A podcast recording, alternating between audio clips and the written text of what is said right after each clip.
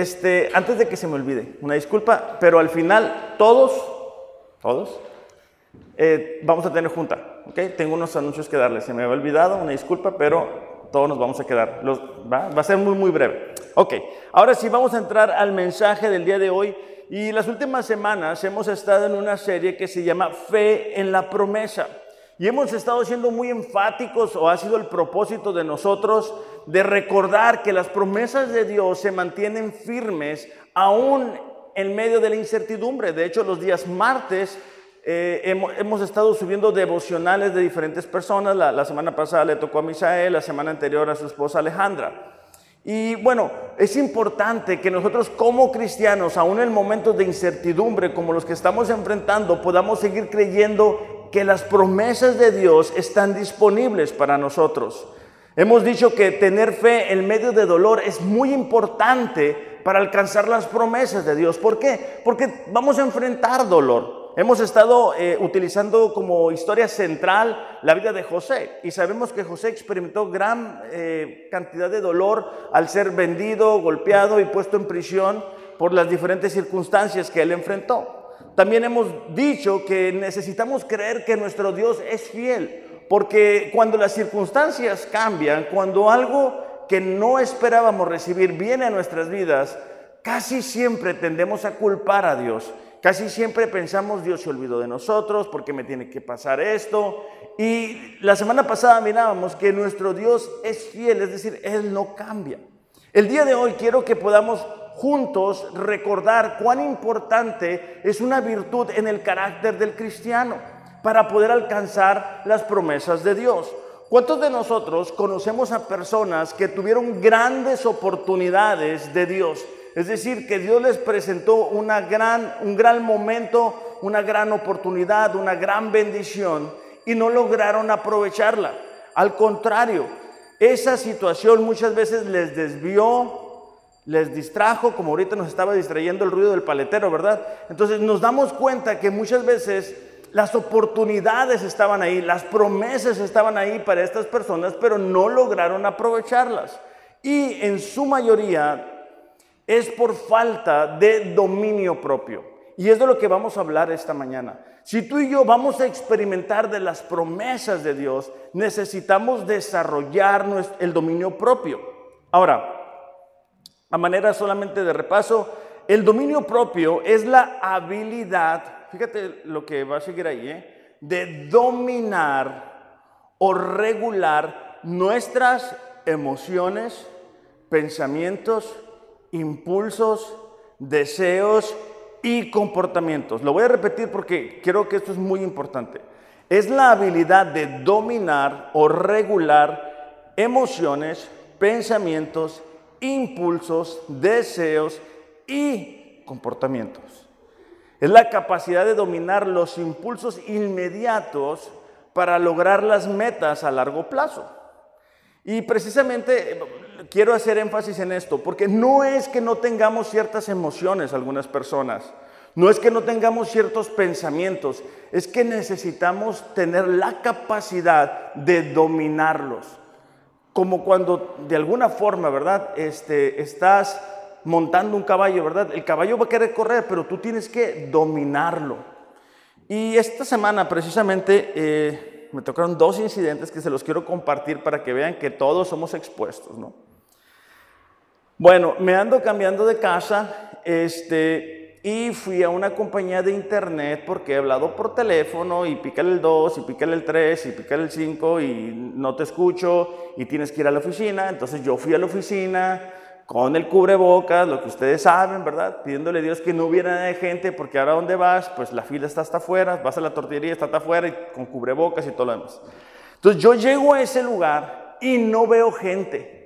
No, hombre, me bajé casi corriendo, porque es mi oportunidad. Gracias, Señor, por haberme escuchado mis oraciones. Y llegué a esta compañía que da servicio de internet y casi tronaba la puerta porque pues yo pensé que estaba abierta, estaba cerrada. Entonces ya salió el guardia y me puso una enjabonada. Dijo, ¿qué quieres, me No, le digo, es que vengo, que yo soy cliente de ustedes y que no sé qué, que me quiero cambiar de casa. No se puede. Tienes que hablar en 800. No, le digo, pues es que ya hablé, pero es que yo me quiero cambiar y que yo soy cliente de usted. Yo tratándole de vender la idea, ¿verdad? De que me iban a perder a mí, ¿verdad? Como cliente, según yo. El punto es de que no pude pasar del guardia. No me dio respuestas, no me fue bien. Si tú me preguntas, no me venían las mejores emociones ni los mejores pensamientos. Esa es la verdad. Pero es el momento en el cual tú y yo necesitamos ejercer dominio, dominar eso que estamos pensando. En mi naturaleza yo, me dan ganas de decirle muchas cosas, pero no podemos permitir que eso nos domine a nosotros. Otra situación que me pasó esta semana. ¿Cuántos de ustedes alguna vez han ido a un gimnasio? ¿Alguna vez? Aunque sea cobrar un dinero. Ok, bien.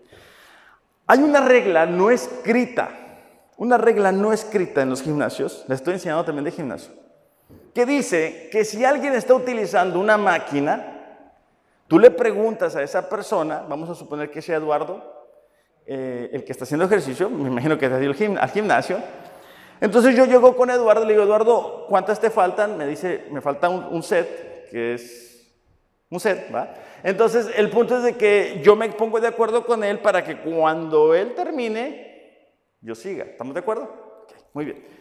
Entonces termina Eduardo, yo me estoy preparando para usar la máquina, pero llega otra persona, vamos a suponer que es Ariel, que venía de la nada, o sea, viene de, no había hecho la conversación que yo tuve con Eduardo, y me dice, no, yo sigo, yo sigo porque las máquinas están acomodadas así y yo vengo en circuito. Híjole. Vuelvo lo mismo, no sentí decirle, déjame oro por ti, ¿verdad? Déjame que Dios te bendiga. No siente uno eso. Entonces le dije, es que yo había hablado con él, la verdad. No, no, es que yo vengo así, me dijo, así. Si quieres, usa mi máquina. Dije, no, pues usa la tuya, ¿para qué la quiero, no? Entonces, bueno, dije, ¿sabes qué? No pasa nada, me voy a otra máquina. Lo pongo como ejemplos porque el, tener dominio propio no es como que vamos a hacer una oración y vamos a decir, Señor, quiero más dominio y ya, ¿verdad? Mucho dominio propio.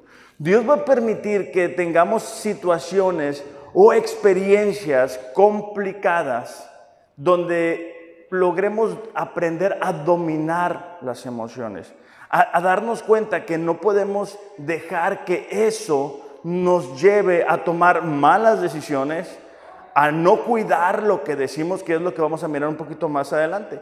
¿Por qué? Porque cuando tú y yo dominamos nuestro propio ser, estamos preparándonos para recibir promesas. Muchos de nosotros, como decía al principio, conocemos a personas que recibieron una promesa, una petición de Dios. A lo mejor hasta los acompañamos a hacer esa petición a Dios. Y ya no están. ¿Por qué? Porque recibieron eso y no tuvieron el dominio propio de decir, ¿sabes qué? Voy a seguirme disciplinando. El dominio propio nos permite no hacer aquello que por sus consecuencias llegaremos a lamentar más tarde. El dominio propio nos permite no hacer aquello que por sus consecuencias llegaremos a lamentar más tarde. ¿Cómo nos ha ido? Bueno, ahorita ya podemos salir un poquito más, pero ¿cómo nos fue en la cuarentena?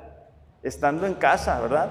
Sé que algunos escapaban a trabajar, pero algunos otros nos teníamos que quedar en casa conviviendo con esposa y con hijos y el dominio propio era una parte muy importante y que muchas veces nos hacía falta. Entonces, si queremos experimentar de las promesas de Dios en nuestras vidas, necesitamos tenerlo, desarrollarlo, ejercitarlo. Proverbios 25, 28 dice así, una persona sin control propio es como una ciudad con murallas destruidas. En, estos, en esos tiempos, las ciudades estaban en su mayoría puestas en el centro, por así decirlo, y alrededor murallas que permitían que los enemigos no llegaran y atacaran a dicha nación o se llevaran sus frutos o los lastimaran o se los llevaran cautivos o los conquistaran. Entonces, era de alguna forma protección y cuidado lo que estas murallas tenían. El dominio propio de igual forma nos protege de tomar decisiones equivocadas, de ir en, sentido contrario a lo que Dios quiere para nosotros. Estamos viendo en tiempos donde constantemente, ¿verdad? Somos desafiados a, lograr metas, alcanzar ciertas cuestiones laborales o personales, pero antes que eso necesitamos aprender a dominarnos a nosotros mismos. Proverbios 16, 32 dice, mejor es ser paciente que poderoso. Más vale tener control propio que conquistar una ciudad. Si se fijan, muchas personas aún batallan en tener dominio propio en el uso del celular. Batallamos, ¿verdad? Eh, en dejar de ver el Facebook, en dejar de ver el Instagram y podemos pasar horas ahí. ¿Por qué? por falta de dominio propio. Ahora, ¿cómo, le hacemos para, para tener ese dominio propio? Bueno, primero que nada es un fruto que el Espíritu de Dios produce en nosotros. Gálatas 5, 22 y 23 dice, la clase de fruto del Espíritu Santo, perdón, la clase de fruto que el Espíritu Santo produce en nuestra vida es amor, alegría, paz y dominio propio. No están todos, pero solamente quiero resaltar el dominio propio. Es decir, no puedo yo solo decir, quiero tener dominio propio, voy a tener dominio propio. Es algo que Dios produce en nuestro interior cuando pasamos tiempo con Él a solas, cuando oramos, cuando eh, leemos la palabra, cuando ayunamos, cuando escuchamos una prédica, cuando permitimos que las alabanzas, ¿verdad? Estamos escuchando alabanzas y Dios está ministrando nuestro corazón. Segunda de Timoteo 1.7 dice, Dios no nos ha dado un espíritu de timidez, sino de poder, de amor y de dominio propio. Es lo mismo.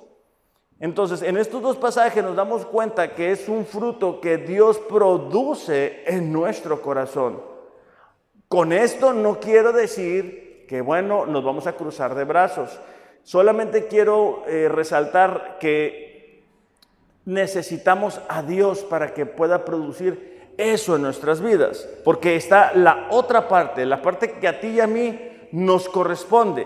Segunda de Pedro 1.5 dice, esfuércense por añadir a su fe virtud, a su virtud entendimiento, al entendimiento dominio propio. Entonces nosotros debemos aprender a contenernos, a disciplinarnos, a controlar muchas veces las emociones que surgen desde nuestro interior. Entonces, el mismo apóstol Pablo, y esto creo que es muy importante para nosotros, habla de lo importante que era para él el ejercitar el dominio propio. ¿Por qué? Porque las personas que más se hacen daño, las personas que más nos hacen daño, las personas que más hacen daño a la iglesia, no son los nuevos convertidos.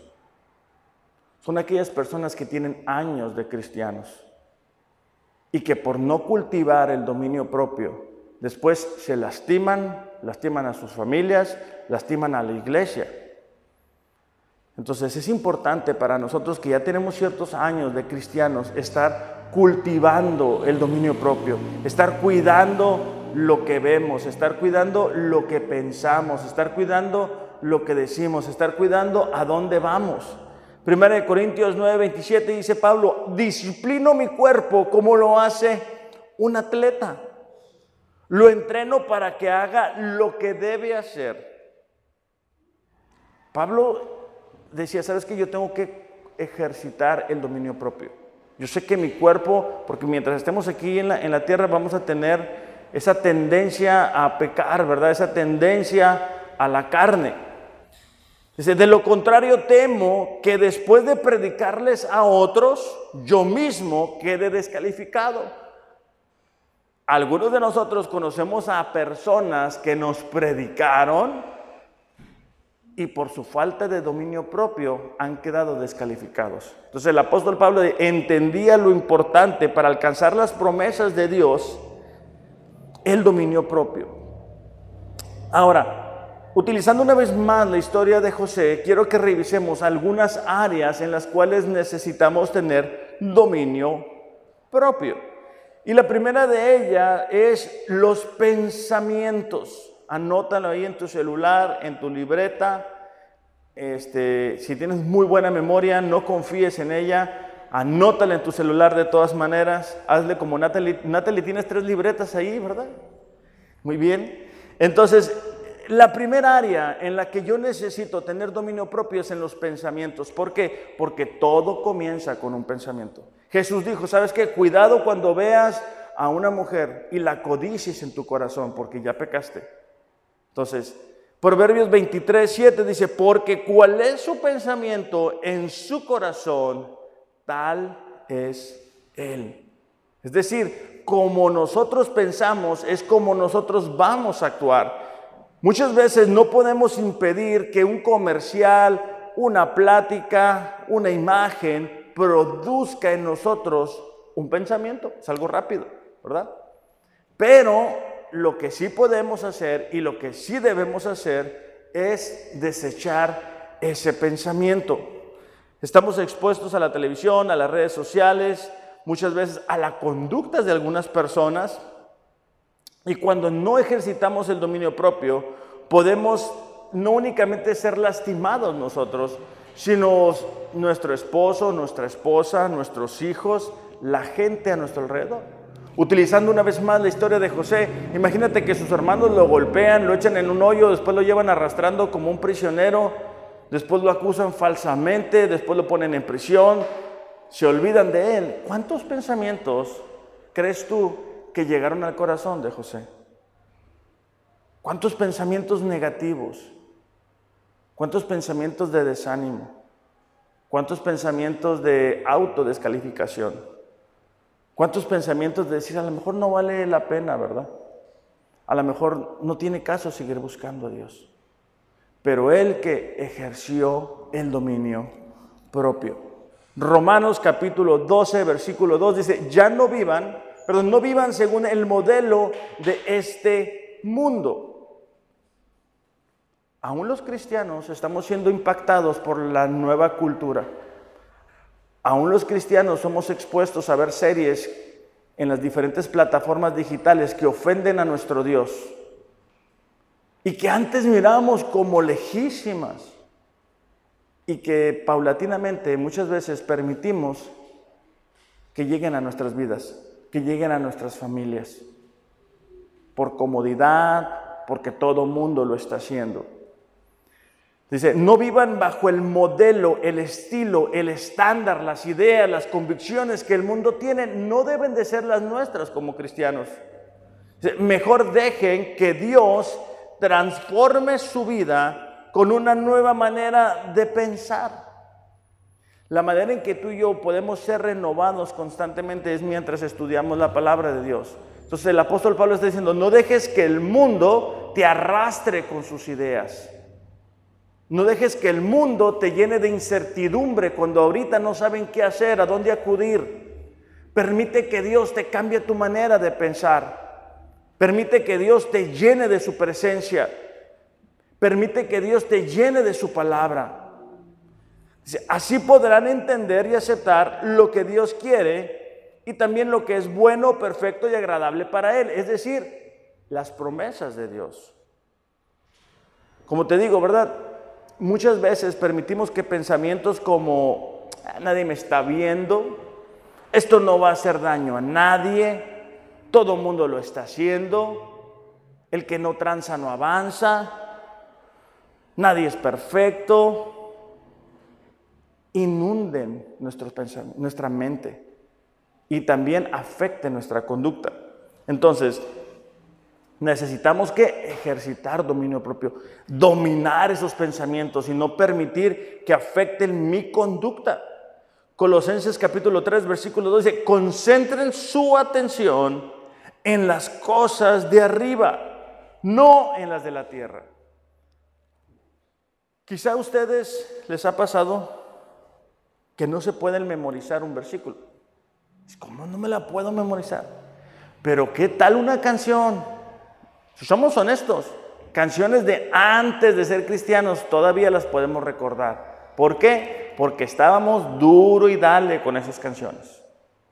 si hacemos de la palabra de Dios, de nuestro diario vivir, ¿verdad? Si buscamos, si sacamos pensamientos que no deben estar ahí, que no nos ayudan, que no nos edifican y metemos la palabra de Dios, nuestros pensamientos van a cambiar. Romanos 8:5 dice, los que están dominados por la naturaleza pecaminosa piensan en cosas pecaminosas. O sea, si una persona está dominada por su carne, siempre piensa en cosas así. Pero los que son controlados por el Espíritu Santo piensan en las cosas que agradan al Espíritu. Uno de mis pasajes favoritos se encuentra en 2 Corintios capítulo 10 versículo 4. Y es el apóstol Pablo, desde el versículo 3 dice, ¿sabes qué? Nosotros, aunque andamos en la carne, no militamos según la carne.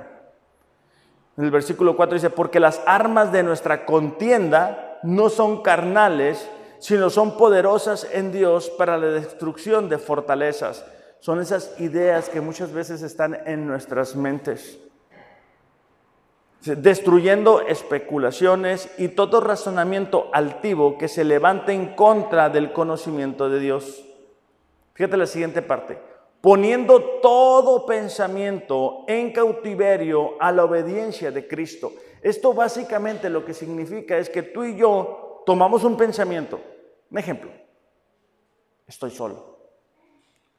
Tú tomas ese pensamiento y lo filtras a través de la palabra. Si la palabra de Dios dice que tú estás solo, entonces sería correcto ese pensamiento. Pero sabemos perfectamente que la palabra de Dios dice que no estamos solos, que Dios prometió estar con nosotros todos los días. Entonces ese pensamiento es mentira. Y lo que tengo que hacer es enviarlo a la basura. Así es como debemos de funcionar. ¿Para qué? Para que podamos alcanzar las promesas de Dios. Porque si nosotros permitimos que todos los pensamientos nos afecten, difícilmente vamos a alcanzar las promesas de Dios. ¿Por qué? Porque vamos a tener ideas equivocadas en nuestra mente. Vamos a tener conductas que no agradan a Dios. ¿Por qué? Porque permitimos que todos los pensamientos afecten nuestra conducta. Y del pensamiento lo que le sigue es la emoción. Entonces necesitamos ejercer dominio sobre nuestras emociones. Imagínate a José experimentar injusticias como ser vendido por sus hermanos, ser revendido, puesto en prisión. Bueno, ¿cuántas emociones él no sintió? Pero él no permitió que ni el miedo, ni la tristeza, ni la depresión o el enojo le descalificaran de alcanzar las promesas de Dios. De la misma forma, tú y yo no podemos permitir que, la, que las emociones determinen nuestra actitud o nuestro estado de ánimo, sino que debemos de decir, ¿sabes qué? Esta emoción me está alertando que me hace falta buscar a Dios. Cuando tú y yo sentimos envidia, cuando tú y yo sentimos coraje, ira, lo que debemos hacer es dominarla. Y la manera de hacerlo es buscar a Dios. Es decirle, Señor, yo, no, yo me estoy sintiendo así. Yo sé que no es correcto, ayúdame a cambiar eso. Eso es lo que no logró hacer Saúl, por ejemplo. Recordando un poquito cuando David tumba a Goliat, lo mata, Saúl que tuvo envidia y él permitió que esa envidia se desarrollara y estuviera ahí llevándole a perder el reino. Cuando nosotros somos guiados por nuestras emociones no sanas, lo que hacemos es ir en la dirección contraria a la voluntad de Dios. ¿Por qué? Porque decidimos por lo que yo siento en el momento, sin darnos cuenta las consecuencias que yo, mi familia, mi iglesia va a experimentar. Cuando yo permito que las emociones no sanas me guíen, lo que me lleva a hacer es a desobedecer a Dios. ¿Por qué? Porque no sigo la palabra de Dios sigo mis emociones, sigo lo que yo estoy sintiendo. Y no todo el tiempo las emociones nos van a llevar a tomar las mejores decisiones. También cuando permito que mis emociones me guíen, nos va a costar caro. O sea, cuando yo permito que la tristeza me lleve a tomar decisiones. Esta semana estaba platicando con alguien y está atravesando una situación muy difícil. Y yo le hablaba de esto. Esas decisiones que tú piensas tomar te van a costar muy caro a ti y a tu familia. Entonces necesitamos recordar eso. O sea, necesitamos, hey, me estoy sintiendo triste, me estoy sintiendo de esta forma, estoy sintiendo envidia, estoy sintiendo coraje. Bueno, esto yo necesito llevárselo a Dios y de esa manera ejercitar el dominio propio. La tercera área donde necesitamos dominio propio son las palabras. Unos las necesitamos más que otros, ¿verdad? A veces necesitamos regular la manera en que vamos a decir algo, la forma, en el momento que vamos a decir ciertas palabras. Cuando los hermanos de José bueno, se dan cuenta de que José ahora es el, segundo de Egipto. Él pide hablar, ver al papá, los restaura, les ayuda, pero después Jacob muere, el papá de, de José y de sus hermanos. Entonces los hermanos dicen, ¿saben qué? Lo que va a pasar es de que ahora sí José nos va a cobrar lo que le debemos. Nos va a cobrar que lo vendimos, nos va, nos va a cobrar eso. Pero fíjate la respuesta de José. Ustedes pensaron hacerme mal, Génesis 50, 20, pero Dios lo cambió en bien para que sucediera como vemos hoy y se preservara la vida de mucha gente. Versículo 21. Ahora pues, no teman, yo proveeré para ustedes y para sus hijos.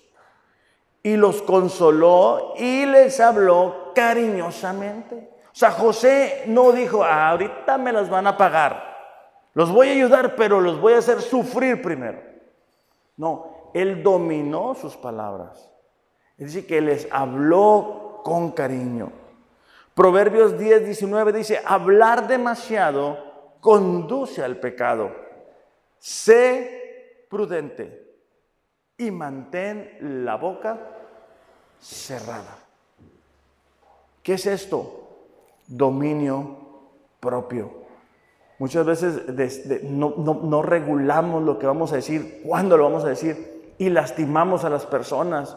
Y lo que sucede es de que impedimos que esas personas en un futuro puedan conocer a Dios.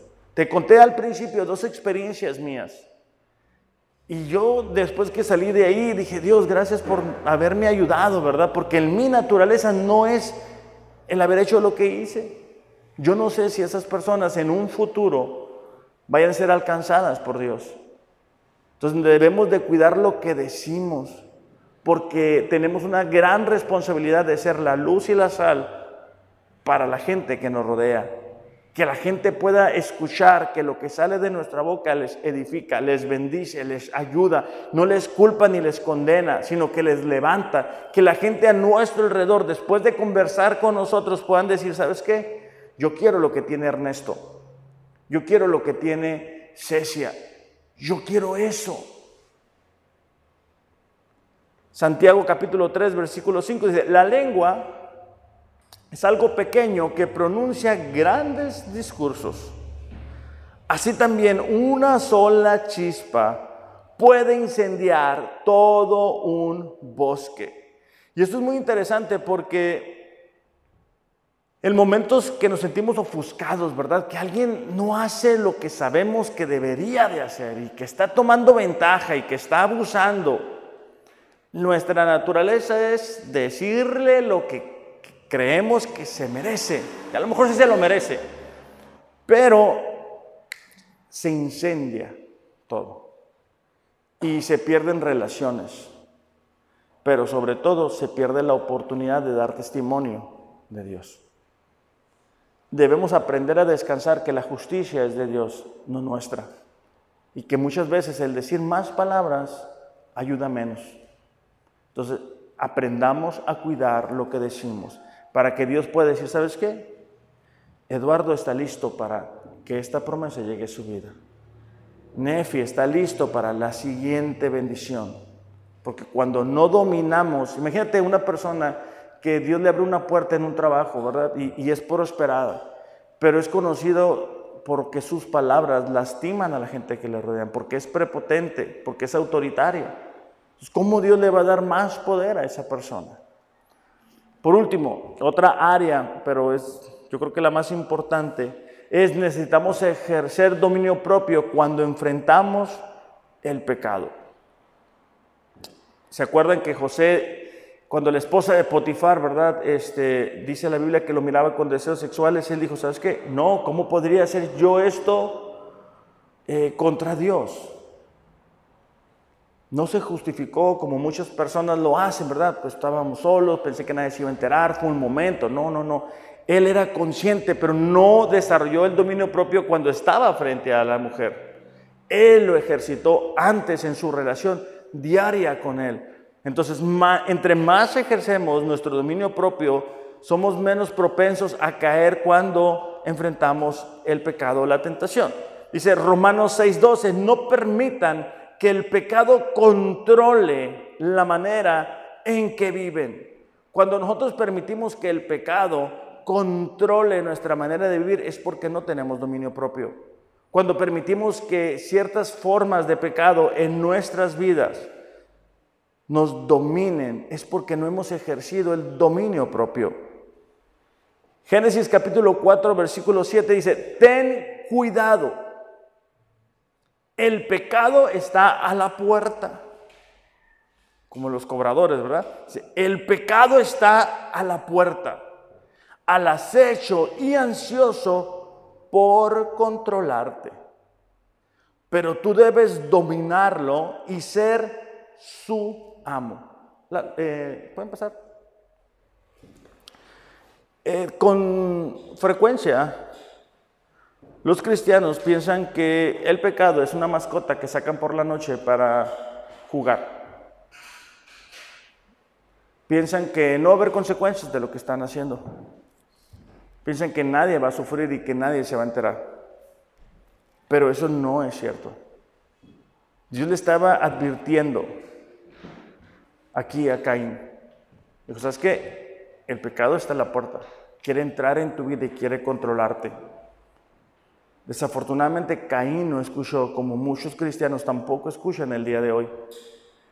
Y en lugar de ser una advertencia, ¿verdad? De decir, ¿sabes qué? Voy a entregar esto a Dios. Me he estado sintiendo tentado, he estado pecando de esta forma. Lo dejan pasar. Y más adelante sufren gran pérdida ellos, sus familias y la iglesia. La mayoría de nosotros sabemos la historia de David, un hombre conforme al corazón de Dios, pero no fue un hombre perfecto. Fue un hombre que cuando se equivocaba se arrepentía. Y en, en la temporada en la cual los reyes salían a recorrer ¿verdad? lo que habían conquistado, él mira a Betsabé con deseos le dicen que es la esposa de Urias y él dice, tráiganla. No le importó. No ejerció el dominio propio. Quizá el día de hoy nosotros hemos estado codiciando algo que sabemos que está fuera de la voluntad de Dios. Quizá hemos estado pensando en cómo podemos adquirir esto o aquello, pero a nuestra manera. Ten cuidado. Si no ejercemos el dominio propio, traeremos grandes consecuencias para nuestras vidas y para la vida de las personas que amamos. El deseo del diablo es que tú y yo pensemos, ah, no pasa nada, el pecado no pasa nada, ¿verdad? Si decimos lo que pensamos, muchas veces no pasa nada. Pero como cristianos que estamos confiando y creyendo en las promesas de Dios, necesitamos comenzar a desarrollar el dominio propio para podernos llevar bien con las personas, para poder ser buenos administradores de lo que Dios nos da. El otro día estaba mirando algo que me llamó la atención porque dice, si, si, has prosperado económicamente, no comiences a gastar más, comienza a ser más generoso.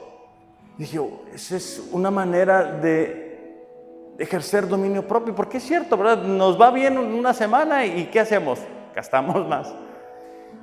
Y todo eso impide que Dios pueda traer más bendición a nuestras vidas.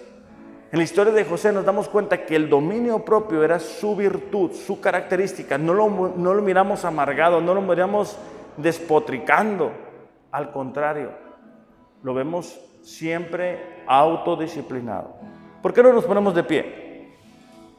Y ya para despedirnos, juntos cantamos y buscamos a Dios mientras adoramos. Podemos pedirle a Dios, ¿sabes qué, Señor? Lléname de tu presencia. O sea, yo quiero tener más dominio propio. Pone en mí el deseo de buscarte más. Pone en mí el deseo de que nuestra relación, Señor, sea lo más importante en nuestras vidas. Vamos a cantar juntos y, y ahí en tu lugar yo te invito a que tú le pidas a Dios para que te llene de su presencia.